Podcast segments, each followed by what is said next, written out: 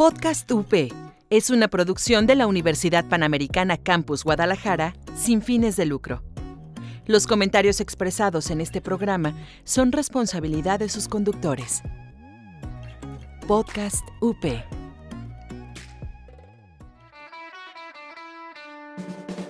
Estás escuchando Podcast UP. Encuéntranos en Facebook como Multimedia UP.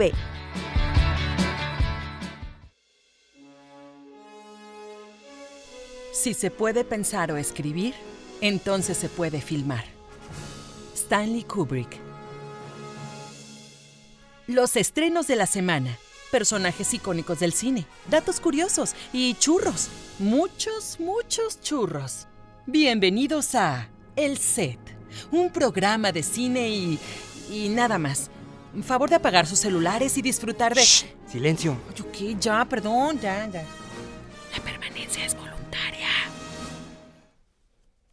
Antes mirábamos hacia arriba soñando con qué lugar ocuparíamos entre las estrellas.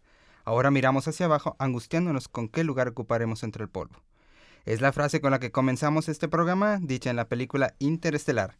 Sean bienvenidos todos al set, los a su amigo Carlos Laureano y me encuentro acompañado por... Valeria de la Fuente y Rodrigo Chanampe. Hola, ¿cómo están? Bien, bien, aquí para hablar de It, el estreno de la semana. Exactamente, este, vamos a pasar a lo que son Los estrenos de la semana. Exactamente, como ya dijo Sandra, los estrenos de la semana, entre ellos It, la segunda parte de esta tan esperada novela de Stephen King. Sí, así es, es un capítulo ya que, que cierra, digamos, es para cerrar lo que es la historia. Y bueno, como todos saben de lo que trata, bueno, es del regreso ya de los chicos. 27 a- años 27 después. años después a Derry para, pues todos saben de qué trata esto, de la reaparición de eso y el segundo enfrentamiento, digamos, en donde ellos tienen que vencer sus miedos para poder luchar contra eso, ¿no? Sí, exactamente. Básicamente es eso, más o menos. Es- veíamos en la primera parte cómo trató de traumarlos un poco. Por ejemplo, el personaje de Billy, Bill, Bill. sí. Bill, el de James McAvoy, que lo trama con la muerte de su hermano. sí. O con el personaje de Beverly, que es el que hace Jessica Chastain, con su papá, entre muchos otros. Vemos cómo retoman todos estos traumas que tienen ellos de la infancia y los usa como para quererlos, pues, debilitar. Sí, creo que en la película a mí lo que me parece en general es que eh, no es tan terrorífica como podría, como podría parecer según las expectativas, ¿no? Creo que hay muchas expectativas para la película de que va a ser muy aterradora y a mí en lo particular no me lo parece, me parece que en la parte media sobre todo se repite mucho y cansa un poco, es demasiado larga, creo que es muy extensa la película y eso le resta para mi impacto. Son casi tres horas de duración, así que para los que no la han visto todavía, pues váyanse preparados para eso. Vayan al baño. Ah, vayan al baño. Vayan al baño Así es. La verdad sí, yo estoy de acuerdo. Yo no soy una persona de fiar en las películas de terror porque real sí me asustó de absolutamente todo. Y el principio sí me asustó porque sí tiene como esos jump scares de la nada que sale y sí, sí te altera mucho. Pero luego es lo que dices, o sea, es muy repetitiva, se separan y todo vuelve una y otra vez y otra vez y como que ya sabes lo que va a pasar, entonces pues ya no te impacta tanto, ya es como, bueno, pues ya sé que va a volver a salir el payaso, ¿qué más? O sea... Así es. Hasta yo se me, me aburrí un poco y eso que pues yo soy malísima con las películas de miedo, entonces realmente siento que lo, lo que a mí me gustó es como ese tema nostálgico que comentan, como el, como todos estos traumas pasados que tenían y como recordarlos y superar también entre ellos 27 años después que ya nadie se acordaba, entonces eso sí se me hizo bien, pero luego ya como a la mitad sí me aburrió un poco. Y fíjate que actoralmente no es mala la película, No. es muy buena. O sea, tiene muy buen caso. Es Jessica Chastain, como decíamos, James McAvoy, Bill Hader, que a mi consideración es quien se lleva los aplausos. Sí. Sí, eh, creo que lo mejor de la cuestión actoral es que no se preocuparon tanto porque se parecieran físicamente, sino que adoptaran los rasgos que tenían los chicos, digamos, ¿no? O sea, que se parecieran en cómo actuaban, no tanto en que se parecieran físicamente, ¿no? Sí. O sea, que se conservara la esencia de sus personajes más que un parecido físico así exacto, idéntico, ¿no? Sí, que- exactamente. En el caso de James McAvoy, el tartamudeo que tiene Sí. el niño, o en caso de Bill Hader, el- como este sarcasmo Sí, y comedia y cinismo que tiene este niño que es interpretado por el de Stranger Things, Finn Wolfhard, algo así, Algo ¿no? así. Algo tiene un apellido medio raro. Eh, sí, también creo que esa parte es buena, es la parte cómica. Yo lo que más disfruté de la película, a pesar de que es una película de, de terror, es la parte de, para mí funciona mejor como comedia incluso. O sea, todo lo que está construido en los diálogos cómicos me hace mejor. Creo que tienes la parte de más corazón de la película que lo otro que es como más esperado, con menos sorpresa, como más repetitivo, ¿no? Y es menos, este, creo que menos atrevida que la primera parte. La primera parte para mí la considero más para adultos y esta creo que le bajaron un poco en temas escabrosos, digamos. Sí, que fíjate que creo que la comedia a veces está un poco fuera de lugar o a, o a veces creo que queman los chistes. Como recuerdo esta escena en donde le está gritando al niño en el Mm. restaurante y que le está diciendo así, tú no eres real, tú no eres real, ya era como... Sí, se alarga. Se alargó bastante esa escena y creo que tiene muchos problemas en cuanto a la comedia en eso, pero son muy poquitas escenas. Y hablando un poquito de spoilers, este, bueno, no, tenemos un cameo de alguien Ah, sí. muy especial en Ah, la sí. película. Sí. Sí, un cameo bastante largo, que no suelen ser tan largos los cameos, o sea, que suelen ser como apenas unas escenas por ahí, pero aquí sí es una participación como muy obvia, ¿no? Y ya descarada de lo que, del personaje. ¿no? Sí, exactamente. Pero, o sea, sí, es que sí, creo que sí está buena todo esto que comentamos, como que sí es rescatable. Sí la pueden ver, pero de la mitad sí se van a cansar. Pero también, o sea, tipo todo lo que comentaban de los chistes y todo y del Richie, a mí sí me, me pareció muy chistoso. También como que eso que no me acuerdo realmente en la primera parte si venían como tanta inclusión también como que se tocan como te- otros temas también como todo lo de, o sea, que la golpea así era como el papá que golpeaba a la Beverly y todo, pero como que siento que abarca muchísimos temas también, no solo como el terror del payaso, sino ya más psicológico todo y eso sí, sí te da miedo, pero lo mismo que repitan tanto y siento que es un poco lo mismo de la primera ya cuando se separan, o sea, ya sabemos los traumas de cada uno como para volverlos a vivir de chiquitos, como que, no sé, se me hizo demasiado pues. Sí, Sí. la película también recurre mucho a eso, a los flashbacks, ¿no?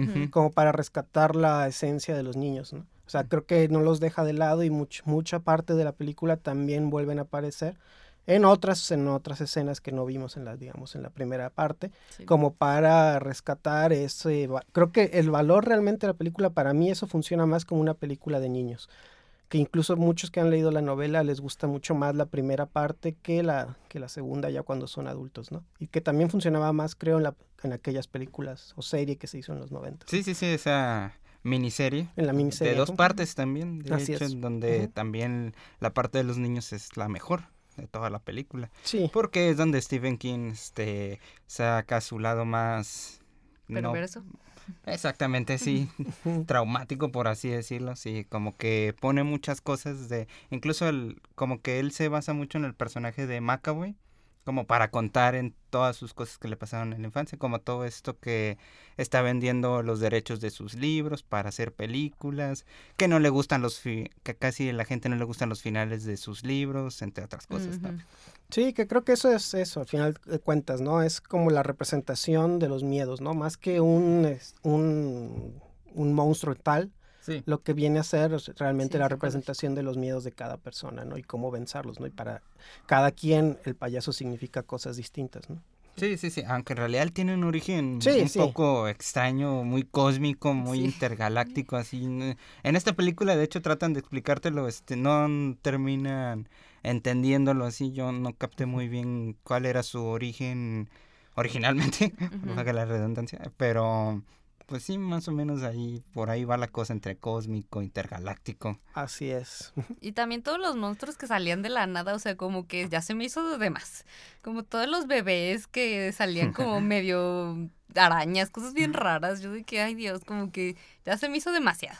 Sí, creo que es demasiado tráiler para las... Hay demasiadas expectativas que no van a ser a lo mejor cumplidas, creo. De hecho, las, las escenas del tráiler es- asustan más dentro del tráiler Sí. que en la película misma, ¿no? Sí, de hecho. Y bueno, otro de los estrenos que también tenemos esta semana es la nueva película mexicana Sonora.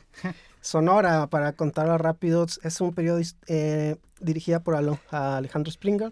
Se sitúa en los 30, es el periodo histórico donde en México eh, se expulsaban a los chinos, ¿no? Había campañas antichinas y se expulsaba a los chinos del norte de México, digamos, ¿no? Entonces los chinos tenían que emigrar. Era lo que intenta hacer el director ahí, es eh, como retratar que en México también hemos tenido etapas de racismo muy duras, ¿no? O sea, que no solo Claro. somos víctimas del racismo, sino que también hemos sido racistas en, mucho, en muchas partes de la historia. Hay un casting, digamos que importante, ¿no? Está Dolores Ederi, está Joaquín Cosío, Juan Manuel Bernal, y creo que ese, ese casting le da fuerza a la película, pero, digamos, en diálogos, en lo que es la narrativa en sí, la película puede ser algo, algo pobre, ¿no? Creo que es más importante por el tema que por la película en la trama en sí misma. Claro. Y otro de los estrenos que también tenemos es la segunda parte de esta gran producción cinematográfica, Angry Birds 2, que déjenme les digo, es buena, es bastante buena. Eh, sigue la historia de estos pajaritos que están en guerra con estos cerditos, esto para los que hayan jugado el videojuego, y para los que no, bueno, es básicamente dos islas, una habitada por unos pájaros y otra habitada por unos cerditos, que están en guerra constante por ver quién es la más fuerte. Y bueno, creo que cumple su propósito, es bastante graciosa, sabe que es absurda y pues lo cumple. Y creo que es muchísimo mejor que la primera parte. Y bueno, vamos a una pausa para pasar a nuestro segundo bloque. Regresa a Guadalajara Camilo VII con la presentación de su nuevo disco Navegantes. No te lo pierdas, 20 de septiembre en Teatro Diana. Adquiere tus boletos en Ticketmaster o taquillas del teatro. ¿Te gustan los videojuegos? ¿Quieres hacer tu propio o solo quieres conocer la industria? Escucha el Rincón del Juego, donde hablamos acerca del desarrollo de los videojuegos. El personaje de la semana. Y bueno, estamos de vuelta en nuestro segundo bloque y como se comentaba, pues es el personaje de la semana y por It se lo vamos a dar a Jessica Chastain. Exactamente, Jessica Michelle Chastain es una actriz y productora de cine estadounidense. Después de interpretar pequeños papeles en series de televisión, hizo su debut en la gran pantalla con la película independiente Julian en 2008, pero se volvió famosa gracias al Árbol de la Vida de Terrence Malick. Sí, es digamos que ahí empezó como su carrera tal cual, ¿no? Como ya en Hollywood. De hecho, estaba muy sorprendida, estaba leyendo así datos curiosos para que vean que investigo para este programa. Ah, no, sí, sí. Entonces, haces tu tarea. hago mi tarea.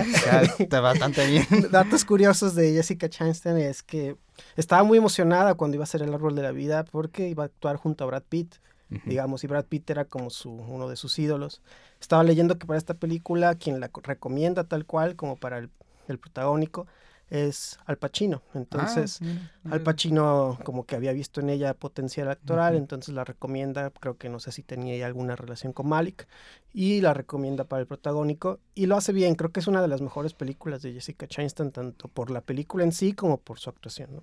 Sí, como comentaba, fue como su debut ya para el cine de grandes ligas, por así decirlo. Este, ya empezó pues empezó con uno de los grandes, Terrence Malick. Así es. De hecho, yo había escuchado que antes de eso, cuando estaba haciendo los papeles en series de televisión, ella un día estaba viajando en metro de regreso a su casa, se paró un niño en el metro y le dijo, yo la conozco a usted. Y ella estaba así como muy emocionada. Ah, ella, él sabe quién soy y todo. Lo hizo muy bien en la aldea en la aldea de M. la confundió con Bryce Dallas Howard. Bryce Dallas Howard. Sí, y dice que eso le pasa mucho en los primeros años. La confundían bastante con Bryce Dallas Howard, la hija de Ron Howard, a la que recordamos por haber hecho Jurassic World hace poco. Sí, tal vez por, porque son pelirrojas ambas, ¿no? Pero sí. porque tienen este, creo que las características, y vemos ahorita, vamos a recorrer un poco eh, la filmografía de, de Jessica Chastain. Creo que a mí lo que más me atrae de ella como actriz es como esta capacidad que tiene de guardar sentimientos, de ser un poco esta chica como más ruda, como no es la típica vulnerable, ¿no? A pesar de que sí. puede tener esta capacidad también, pero creo que cuando la escogen dentro de los castings es, digamos, para representar papeles femeninos, digamos, duros, digamos, ¿no? O sea, que no, no son tan frágiles, ¿no?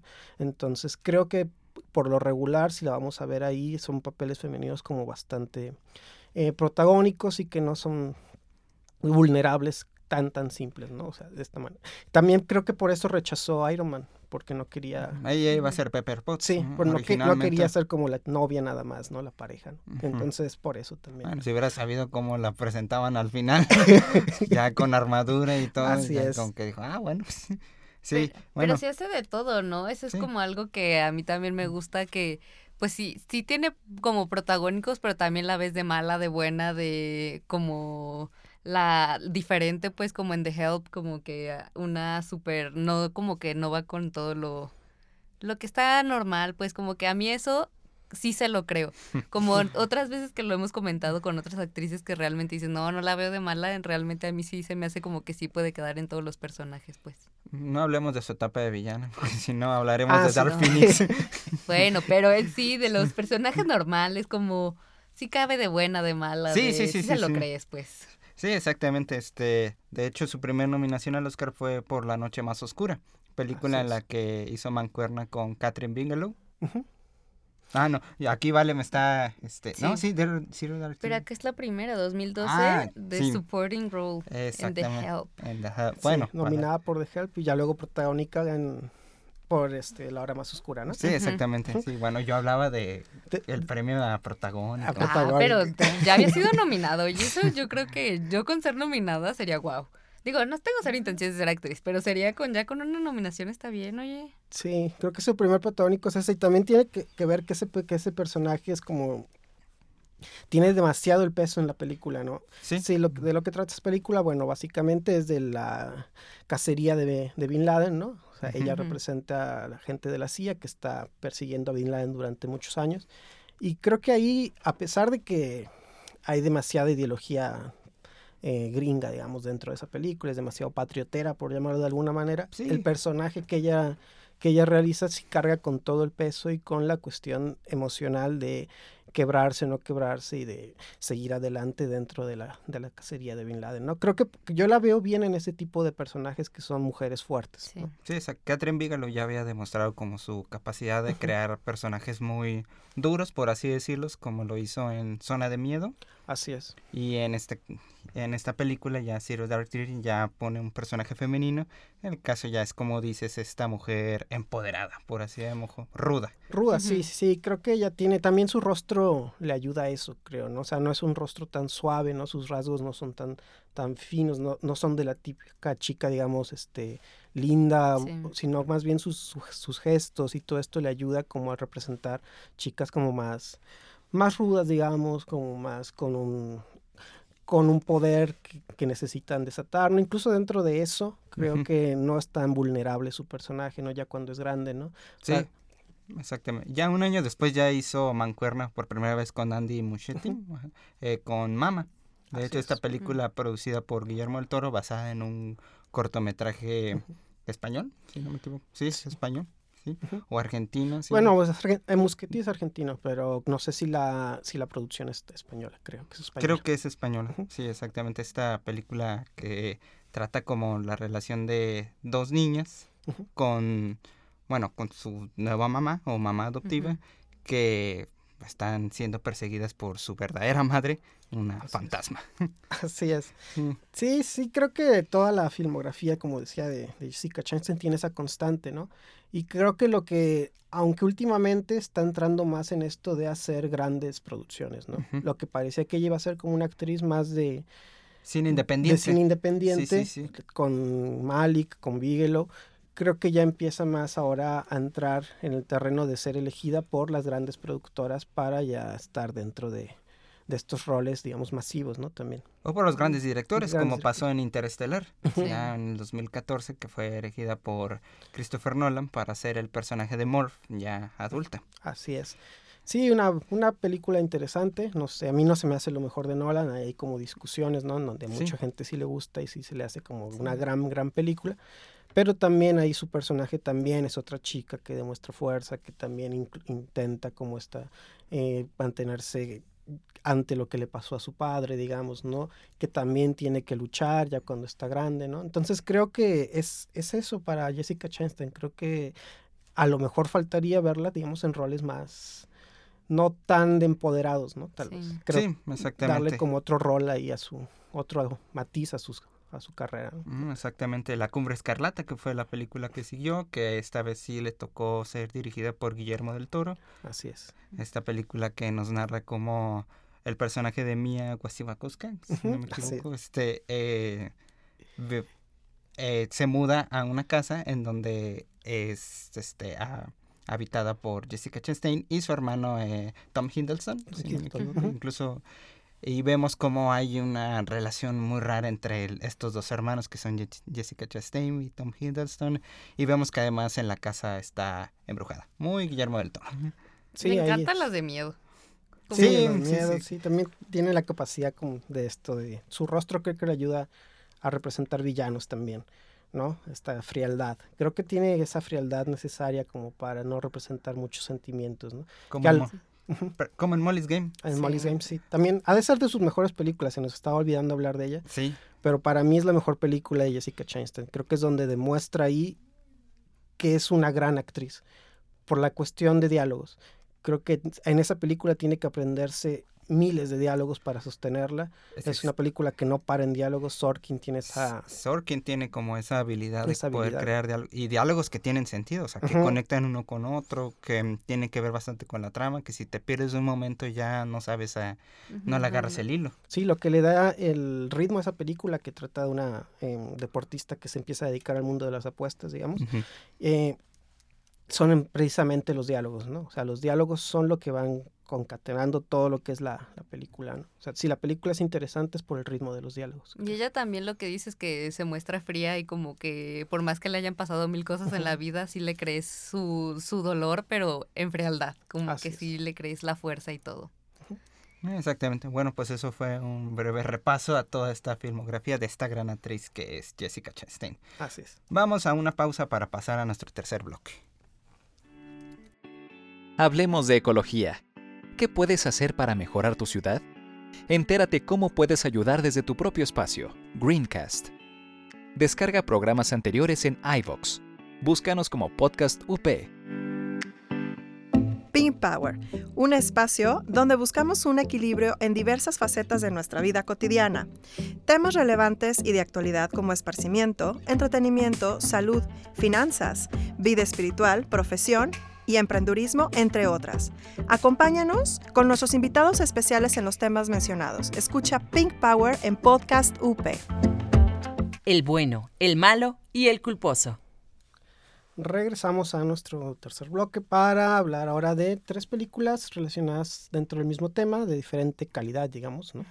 Eh, y bueno, seremos dedicados este- en, este, en este programa a eh, las películas de animación de Sony, ¿no? Exactamente, en dándole honor gracias al estreno de Angry Birds 2. Así es. Vamos a hablar de las películas de Sony Pictures Animation, esta compañía que lleva muy poco tiempo en comparación con DreamWorks o de Pixar, que llevan más de 25 años en la industria. Así es, y creo que, pues bueno, la, lo que lo empieza como a dar fuerza, y creo que por eso Spider-Man se lo quieren ya apropiar, eh, Sí, es porque el año pasado reciben el Oscar gracias a Spider-Man, un nuevo universo. Into entonces- the Into the Spider-Verse. Spider-Verse. Entonces creo que eso les- le, le va a dar mucha fuerza al estudio, ¿no? No sé si quieras un poco como comentar de esta película, que creo que tú la amaste más que yo. Sí. Claro que sí. claro que sí. Este, bueno, en este caso, la, en este caso dejan un poco al lado la historia de Peter Parker y todo, Mary Jane, todo esto, y se centran en la historia de Miles Morales. Así es. un afroamericano con descendencia latina también, que, bueno, tiene como estos problemas de identidad, que no sabe quién es, que él quisiera, bueno, expresarse un poco más, este, pero en realidad vive como, pues, a la sombra de su papá, eh, por así decirlo. Bueno, es más bien, este, eh, detenido siempre por su papá, que es un oficial de policía, bueno, que es mordido por una araña y, bueno, consigue todos estos poderes de Spider-Man, pero en realidad él no quiere como tener esa responsabilidad, aparte porque ya existe un Spider-Man en este mundo donde él vive, pero gracias al villano Kingpin que crea como una especie de máquina, eh, se vuelve ahí como una especie de collage de mm, diferentes dimensiones en donde entra nuestro Peter Parker, nuestro Spider-Man, que ese esa subtrama está bastante interesante cuando nos presentan a ese Spider-Man, a ese Peter B. Parker, que vemos como nos lo presentan como en las películas de Sam Raimi, que, bueno, hizo esto, hizo Claro. esto, pero luego se casó, pero luego se divorció, se murió su tía y, bueno, vemos cómo él entra en depresión y vemos a un Spider-Man más humano, por así Depresivo. decirlo. Más depresivo, sí, este, yo me sentí bastante identificado con él, no por lo depresivo, sino No, por...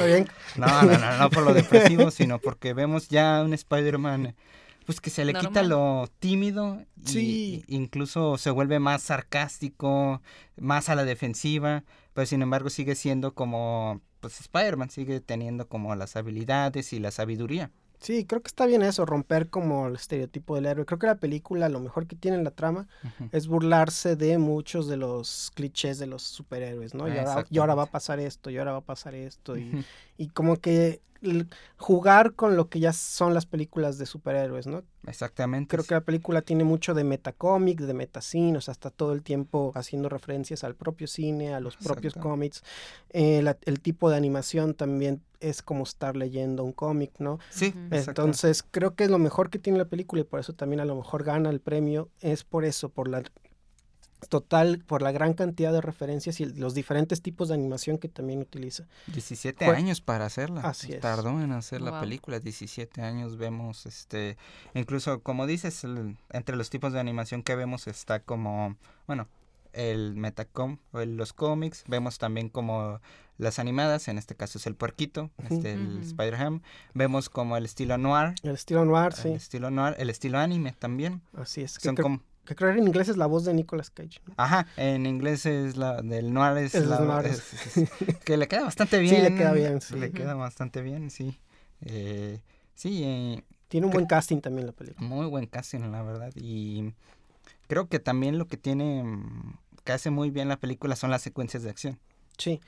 Sí, sí, creo que la película es entretenida, es Sí. muy entretenida. O sea, yo no la, no se me hace lo mejor dentro del mundo de animación. También me dio un poco de coraje que perdiera eh, la película de Ah, Anderson, ¿no? Isla de Perros. Isla de. Perros, pero de ahí más, este, creo que la película es muy, muy buena. ¿no? O sea, dentro de lo que puede hacer una película de cómics, digamos, en animación, si la comparamos con otras, eh, creo que la película es muy, muy interesante, ¿no?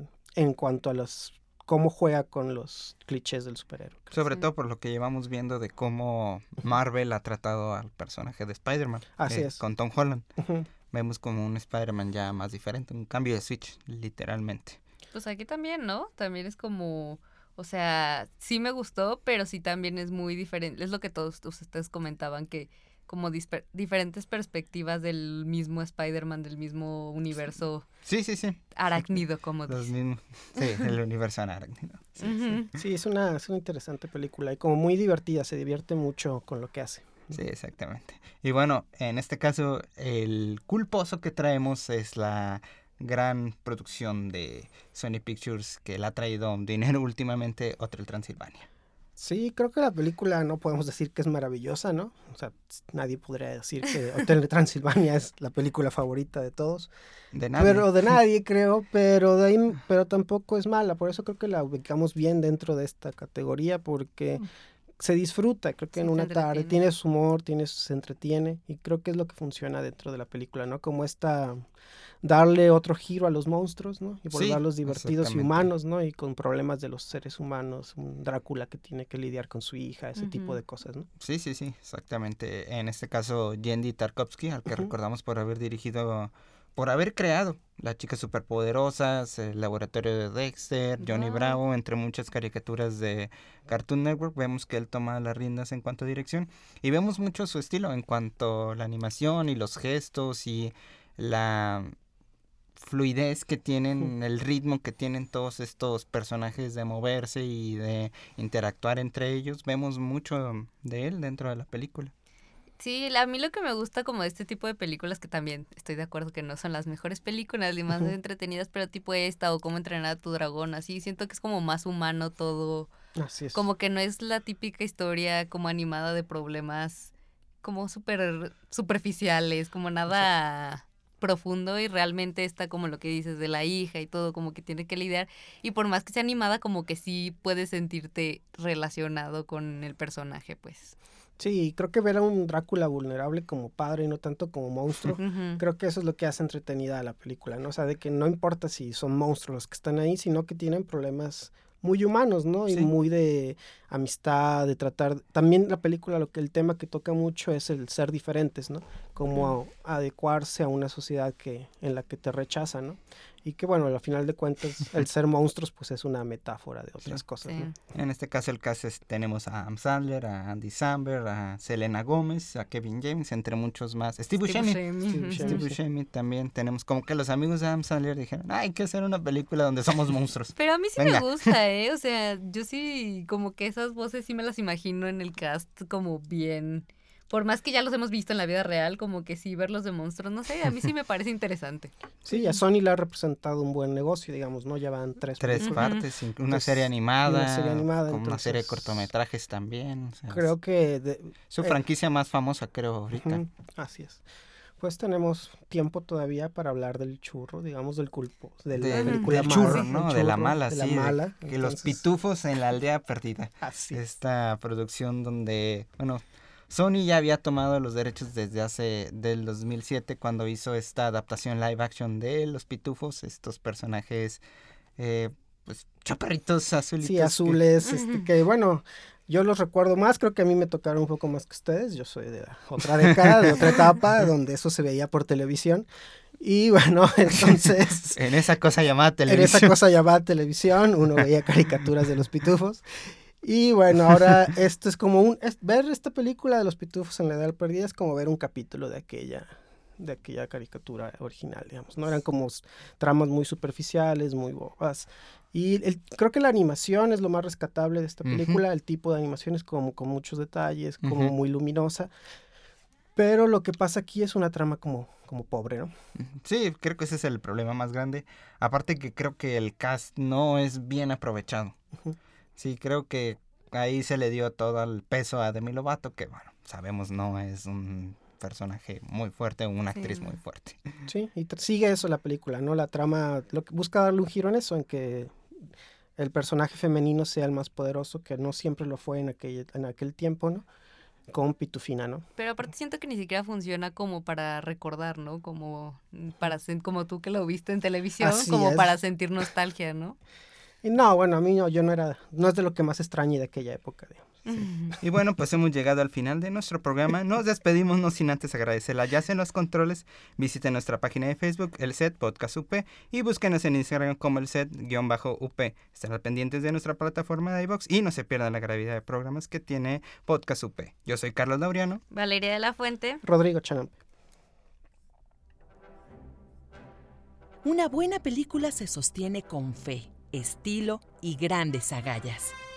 Guillermo del Toro. Esto fue El Set. Espero que hayan disfrutado la función. Favor de recoger su basura y salir por el lado derecho. Gracias. Estás escuchando Podcast UP. Encuéntranos en Facebook como Multimedia UP. Podcast UP es una producción de la Universidad Panamericana Campus Guadalajara sin fines de lucro. Los comentarios expresados en este programa son responsabilidad de sus conductores. Podcast UP. Ah, ¿Siguen aquí? Váyanse a casa. El podcast ya terminó. ¿Qué esperaban? ¿Una escena post créditos?